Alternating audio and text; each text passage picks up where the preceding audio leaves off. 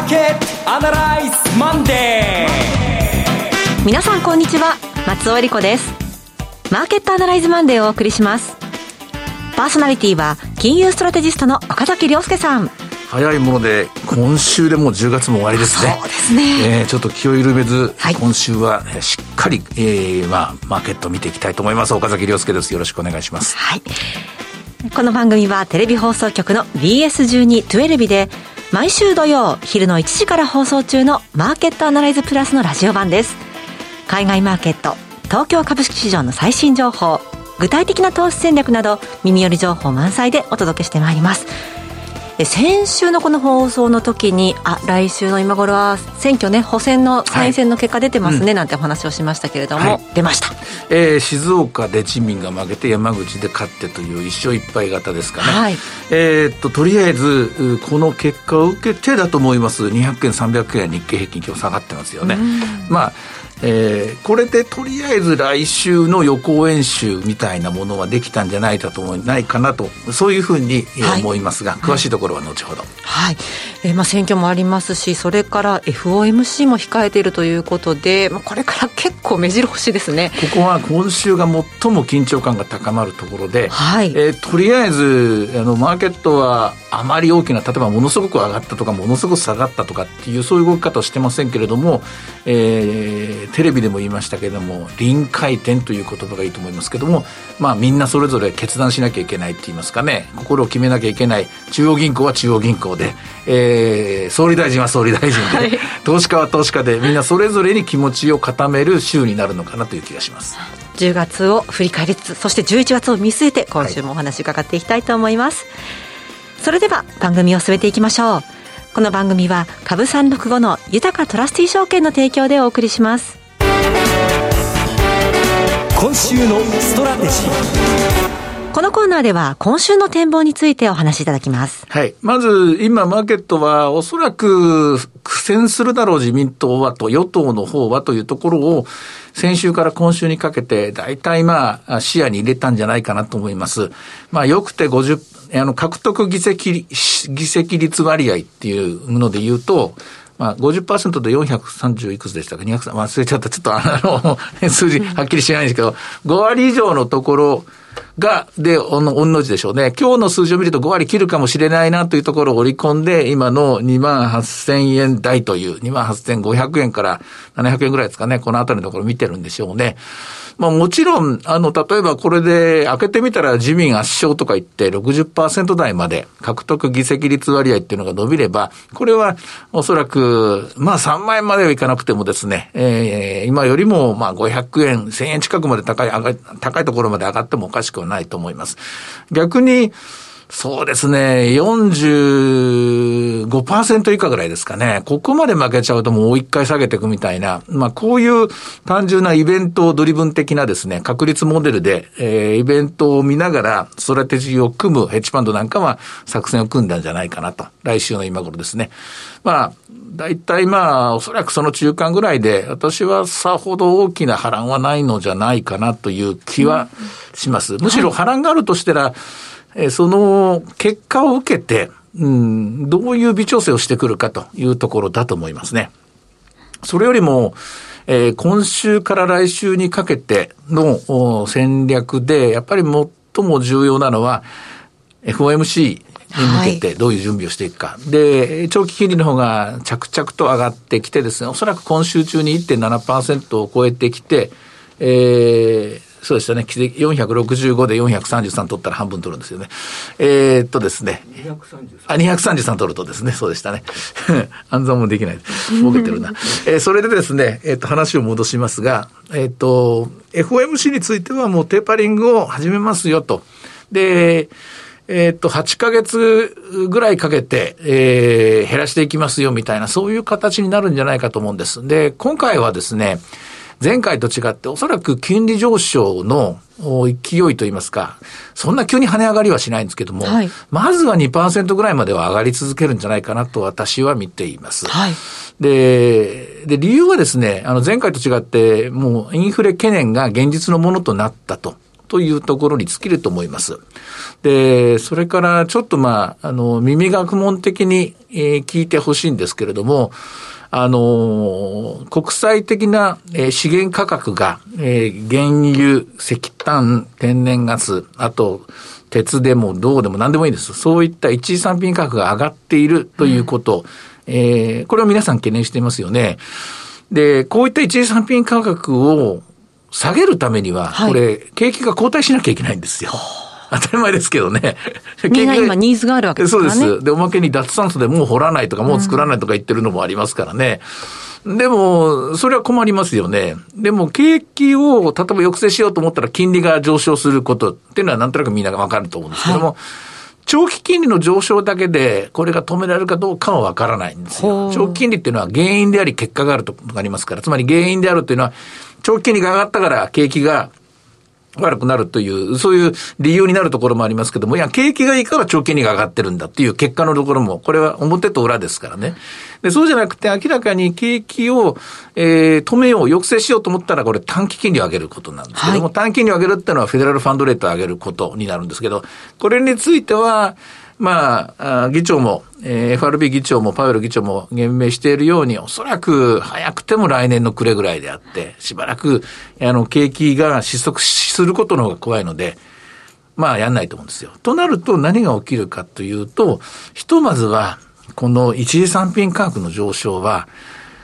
たとえ2%まで長期金利が上がっても、まだしばらくの間続きそうだああ、そうですか。うん。テレビでもやりましたけども、そうなると、日本の電気代は、えー、今年は2000円結局上がる、上がることになると思うんですけども、来年もまた1000円とか2000円上がるかもしれないという、こういう日本にとってはあんまり良くない状況が続くんですね。で、その、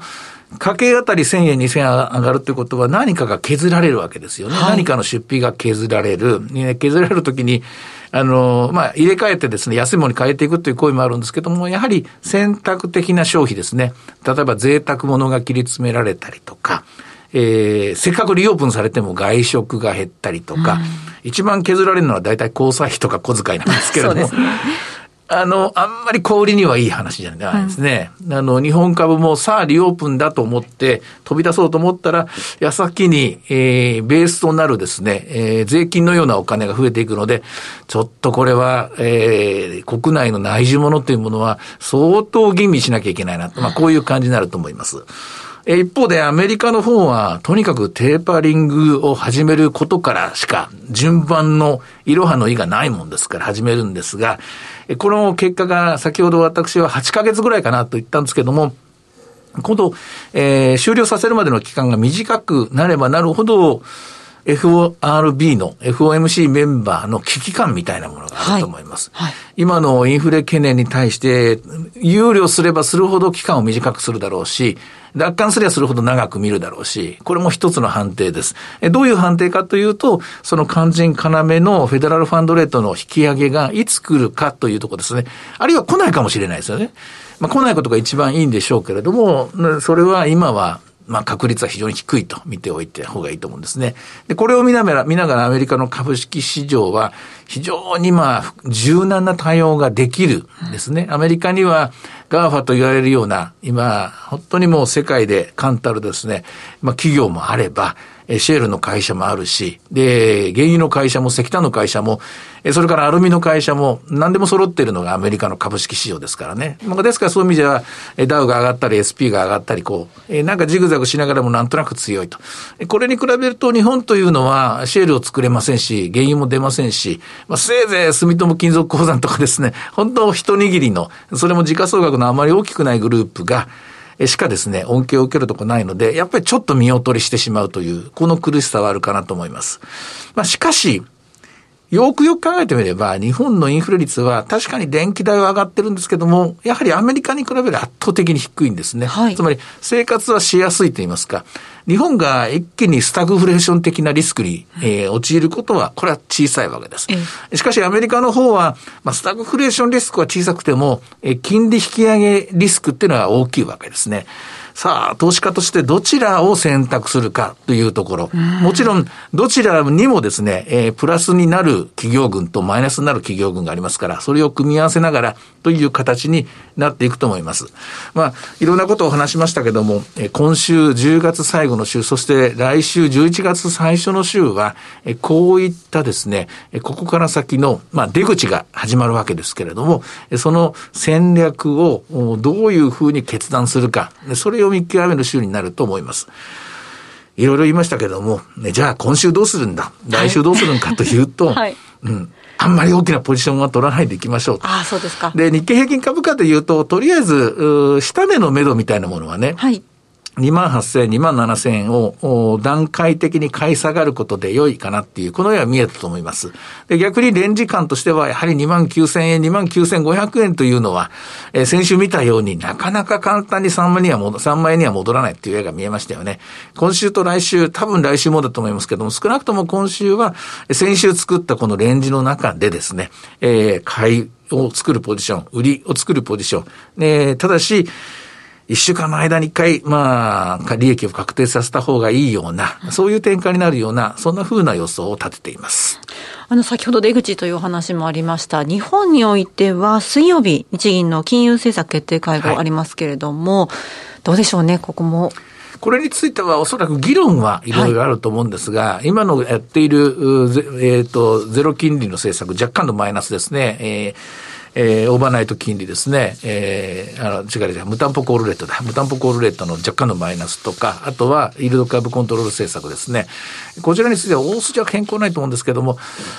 あるとすればですね、うん、今0.1%ぐらいが上限になっている10年金利なんですね。これテレビでも言いましたけども、私はこれ少し緩める可能性はあるんじゃないかな。もう少し上までも行っていいよというのがあると思うんです。というのは、まあ、電気代もそうなんですけれども、いろんなところで、えー、一時産品価格の上昇プラス円安というですね、掛け算でコストが上がってしまうような、こういうリスクがあるではない、あるじゃないですか。で、あの、円安に進みやすい一つの理由は日本の金利がもう上がらないように、ビターッと止めちゃってるからだという批判もあります。少しだけ金利の上昇余地を与えてやるだけで、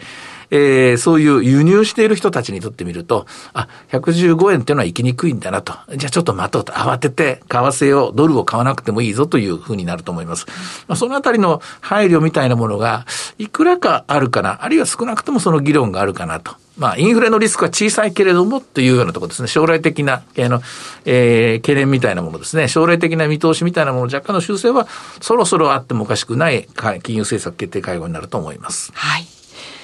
さあ、では今日の指標を見ていきましょう。えー、午前の東京株式市場ですが、日経平均は28,520円35銭で、えー、取引を終えています。そうですね。株三六五の方も落ち着いた動きといいますか、動けないですね。605円から結構安く始まったんですね。下は418円、上は732円で、今572円です。どうでしょうかね。次は、一応、アメリカの、まあでもな、アメリカもな、何も、まあ週末までこのレージでいくんじゃないかなっていう気がしますね。はい。はい。さて、いろいろ展望していただきました。今週末土曜日には午後1時から放送します。マーケットアナライズプラスもぜひご覧ください。また、Facebook でも随時分析レポートします。以上、今週のストラテジーでした。ではここでお知らせです。株365の豊かトラスティ証券より鈴木和之さんがご出演される動画コンテンツの情報です。豊かトラスティ証券では投資家の皆様の一助にと動画コンテンツの充実を図っています。岡崎良介さんやゲストを招いた動画など充実のラインナップをタイムリーにお届けしています。現在、鈴木和之さんが2021年注目テーマと鈴数注目株についてお話しされています。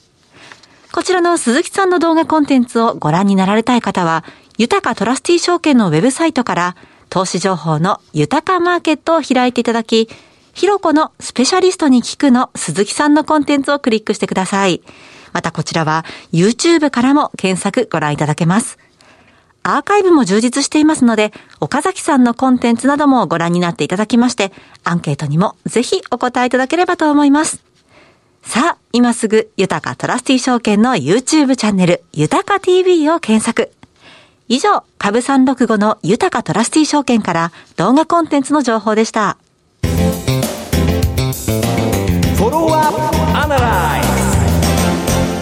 さて、今週のこのコーナーでは、福眼経済塾のエミン・イルマズさんに、株式市場と商品市場の見通しというテーマでお話を伺ってまいります。エミンさん、今月もよろしくお願いします。よろしくお願いします。よろしくお願いします。さて、エミンさん、最近の世界のマーケット状況、エミンさんは特にどんな点注目されてますか？まあ、やっぱりコモディティ高ですね、はい、えー、これが一番大きいテーマだと思います、えー、そしてあの皆さん結構、まあ、インフレっていうあのキーワードがですね流行り始めたんで、はい、まあ、ちょうど週末にですねこのツイッターのこの創業者ああのジャック・ドーシーさんがハイパーインフレになりますって言ってですね、えー、それがすごいあの話題になったんですけれども、うん。えーまあ、やっぱりちょっとこうインフレ懸念が高まっている中で、まあ、いろんな、まあ、大きいところ例えば、まあ、ロシア中銀、えー、直近で利上げしましたし、えー、イギリスももうすぐ利上げするという話なので、まあ、このタイミングでアメリカもテーパリングを始めるということなので、えーまあ、ちょっとですねやっぱりこうインフレってテーマになって、えー、こう各国の中銀が金融引き締めに動き出しているようなそんな感覚を受けますね。問題はでも、それでマーケットが、まだ動揺は見せてませんけれども、まあ、どこかの時点でやはり反応してくることが十分予想されますよね。そうですね、まあ、これは実はですねあのもう中国株がもうすでに、えー、もうかなり下げてきているので、うん、まあ、中国は中国特有の問題があってで日本株もですね、まあ、2回ぐらいですね。これだからこの前のそのいわゆるその3万あの高値更新した時からも結構急激に1回調整して今でもかなり苦戦しているのでとなるとですね、えー、アメリカ株は今週かなりあの、まあ、決算決算ラッシュなんですけど、はい、まあ、例えばですねガイダンスの引き下げが来るんじゃないかなと私は思ってるんですよね、えー、そうするとですね中国経済が私ダブルディップリセッションに向かっていると思っているのででそれがタイムラグを持って日本そしてアメリカに多分しわ寄せが来るはずなので、あちょっと待ってください、えー、中国の何リセッションとおっしゃいました？あのダブルディップリセッションですね2番底ですね、景気の2番底ですね。まあ、これは、ね、先週、中国の GDP も出て、中国も明らかに減速しているので、はいやっぱり、まあ、あの私あのトルコのケースでもよく知ってるんですけど新興国って相当あの不動産セクターの建設、土木、インフラ、まあ、この辺りでここ20年間あの発展してきたって GDP 成長率の大部分を占めてたっていうのがあるので、はい、中国はこのタイミングで不動産バブルが崩壊しかけてるっていうのは、相当私大きなダメージだと思ってるんですよね。それってでもあれですよね、アジア通貨危機と同じメカニズムですよね。いや、おっしゃる通りです。おっしゃる通りです。不動産とか国内の価格が下がることで、えー、その自国の金融機関がすごくダメージを受けて、それで、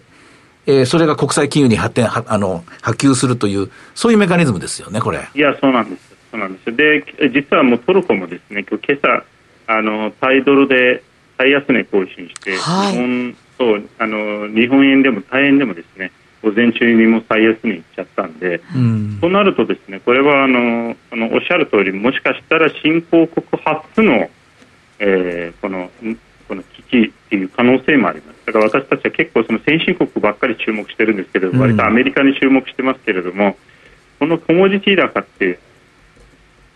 相当きついので。うん。で、まああのまあ、本格的にもちろんその中国がリセッションとなればコモディティ高自体も私はそんな長くは続かないと思うんですけどでもそれでも例えば原油が、まあ、今度の冬って相当寒くなるというふうに言ってますのでね、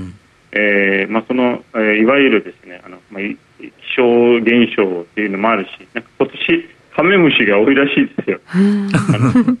カメムシが多いと、あの、かなり冬が寒くなるラニーニャって言いましたかね、これ。そうですね、ラニーニャですね。ラニーニャ現象ですね。えー、ということから考えると、まあ、これはだから今、天然ガス、あの原油に関してはちょっとしばらくやっぱり相場が続くでしょうし、ただその他のコモディティって、ね、結構中国寄り切りなので、うん、私は中国のああのリセッションリスクはかなり高いと思ってるんですよね。これはちょっと私は勉強不足で、早速、このラジオが終わったら、中国の分析を始めていこうと思います。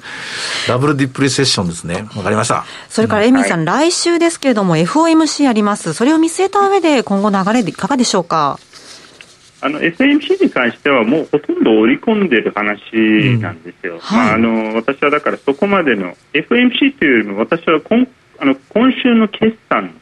で、ガイダンスの引き下げが来るんじゃないかなと思ってね、はい、やっぱりそのアップルもあの今あのいわゆる半導体不足で物が作れないとかですね、うん、でもそれもあの本当はだから中国の多分工場が今いわゆるまあ停電したりとかですねいろんな問題があって、はい、もうああんまりうまくその昔のサプライチェーンがいわゆるパンデミック前のサプライチェーンが機能してないので。それを考えると今の相場を引っ張ってきたいわゆる GAFA が、うん、もうこれこけると相当きついと思います。来週以降ね。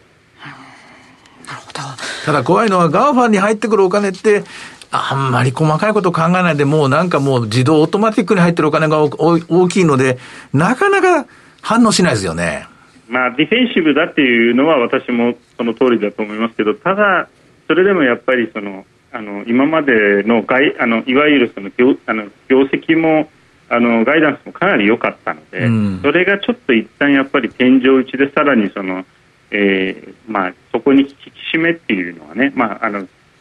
き締めの部分は小さいけれどもねテーパリングの今、うん、今後やるのはが重なるとこれがもしかしたらこう2つ重なったところがちょっと売りのタイミングになるかもしれません。ただ季節的には基本的に11月上がるんですよね株って、うんうん、基本はね、うん、うんただこれ2018年も年末に向けて下がってたんでもしかしたら2018年パターンじゃないかなと僕は思ってるわかりました。まあ、今日はエミーさんにアメリカ、中国の話を中心に伺いましたけれども、はい、エミーさんがあの新しい本を書かれたということで、うん、今日は番組をお聞きの皆さんにここでプレゼントのお知らせをしたいと思います。えー、今日ご出演いただきましたエミー・ユルマズさんの最新著書、米中覇権戦争で加速する世界秩序の再編、日本経済復活への新シナリオ、こちらを抽選で5名様にプレゼントいたします。この本は新しい世界はアメリカと中国の激しい覇権争いの舞台になるが、世界の平和と秩序を守るために日本が大きな役割を果たすことになるというエミーさんの考えをしっかりとしたロジックとデータに基づいて分かりやすく解説しています。そして混沌の2021年を地政学の観点から考察をいたしまして、したたかな投資戦略を導き出しています。いや、読んでみたくなりますね、もう早速ね。したたかな投資戦略を、はい、早く知りたいですね。本当ですね。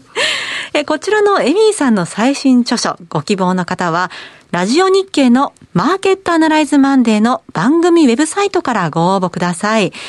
えそして必ず番組の感想をお書きくださいますようお願いいたします。締め切りは11月9日必着です。こちらの本、当選者の発表は商品の発送をもって返させていただきます。